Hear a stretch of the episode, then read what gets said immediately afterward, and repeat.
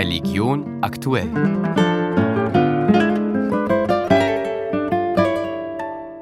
Soltan Balog, Bischof und Präsident der reformierten Kirche in Ungarn, ist massiv unter Druck geraten. Der ehemalige Minister für Humanressourcen ist nämlich in den Begnadigungsskandal verwickelt, der zum Rücktritt der ungarischen Staatspräsidentin Katalin Nowak geführt hat unter anderem. Bischof Soltan Balog, ein Berater der Staatspräsidentin, hat die Begnadigung befürwortet. Aus Budapest Ernst Gelex. Die Rolle des Bischofs vom Kirchenbezirk Duna Melek, Soltan Balog, ist in dem Begnadigungsskandal erst so nach und nach an die Öffentlichkeit gelangt. Knapp bevor Staatspräsidentin Katalin Nowak ihren Rücktritt bekannt gegeben hatte, ist von den Medien berichtet worden, dass Balog nicht nur ein enger Vertrauter der Präsidentin ist, sondern die Begnadigung ihr gegenüber befürwortet hat. Berichtet wurde auch, dass der Bischof ein Treffen der Präsidentin mit der Ehefrau des Komplizen arrangiert hatte. Gestern musste sich der Bischof vor hochrangigen Funktionären der reformierten Kirche Ungarns rechtfertigen. In mehrstündigen Gesprächen ging es darum, ob Soltan Balog noch das Vertrauen der reformierten Kirche genießt. Nach der Unterredung sagte Bischof Soltan Balog, ich muss mich nicht dafür entschuldigen, mich für einen um Gnade bittenden Menschen eingesetzt zu haben, sondern weil diese Angelegenheit der reformierten Kirche Schaden zugefügt hat. Über Konsequenzen für unsere Kirche werden nicht die Medien, nicht die Opposition und auch nicht die Regierung entscheiden.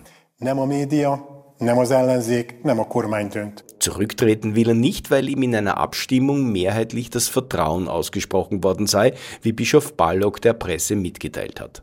Der Bischof bleibt aber umstritten. Zwei Geistliche der reformierten Kirche haben angekündigt, so lange einen Teil ihres Gehalts an die Opfer des Missbrauchsskandals zu spenden, solange Sultan Balog als Bischof und als Präsident der Synode im Amt bleibt. Die Caritas kritisiert die Pläne der ÖVP, das Arbeitslosengeld auf unter 50 Prozent zu kürzen, scharf. Wer hier noch weiter einsparen wolle, kürzt bei den Ärmsten und verschärfe bestehende Probleme in der Armutsbekämpfung, warnt Caritas-Präsidentin Nora Tödling-Musenbichler. In Wien darf ein Imam nicht mehr predigen. Die islamische Glaubensgemeinschaft hat damit auf dessen antisemitische Postings auf Facebook reagiert. Jugendliche und junge Erwachsene, die nicht bei ihren Eltern aufwachsen können und in Einrichtungen oder Wohnungen der Jugendhilfe untergebracht sind, müssen ihr Zuhause meist mit 18 verlassen. Nur in wenigen Fällen wird die Betreuung verlängert, maximal um drei Jahre. Danach sind die Jugendlichen auf sich allein gestellt und im schlimmsten Fall obdachlos. Das muss sich ändern, fordern Hilfsorganisationen wie die Caritas. Konstantin Obermeier. Durchschnittlich ziehen Jugendliche in Österreich erst im Alter von 25 Jahren aus dem Elternhaus aus. Zu diesem Ergebnis kommt eine Studie von Eurostat aus dem Jahr 2023.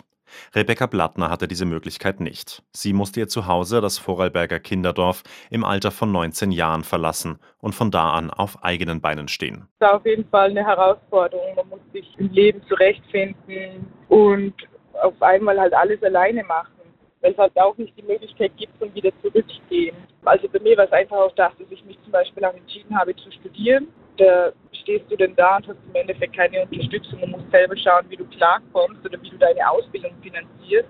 Rebecca hat es geschafft. Sie hat eine Arbeit, eine eigene Wohnung und studiert sogar noch nebenbei. Viele andere schaffen diesen Sprung nicht, sagt der Leiter der Caritas Jugendnotschlafstelle Thomas Adrian. Hier sehen wir oft, dass Menschen, die früher mal fremd untergebracht waren, später wieder mit Problemlagen in der Wohnungslosenhilfe auftauchen und dass hier sozusagen diese Schnittstelle eben nicht gut begleitet wird und dass es sozusagen auch keine Chancengleichheit gibt, wenn man weiß, okay, Menschen, die eine Familie haben, äh, haben Unterstützung bis 25 beziehungsweise bis zum Lebensende. Statt einem harten Schnitt zwischen dem begleiteten Leben in den Einrichtungen und der vollkommenen Selbstständigkeit bräuchte es Programme, die die Jugendlichen auf ihrem Weg ins Erwachsenenleben unterstützen. Individuell, je nach Lebenssituation, müsste dann entschieden werden, wer wann aus der Förderung entlassen wird, sagt Adrian. Für die Gebäude, Gärten und Anlagen im Vatikan ist künftig ein neuer Direktor zuständig.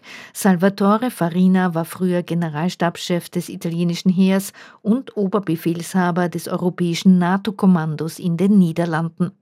Das war Religion aktuell. Redaktion Susanne Krischke.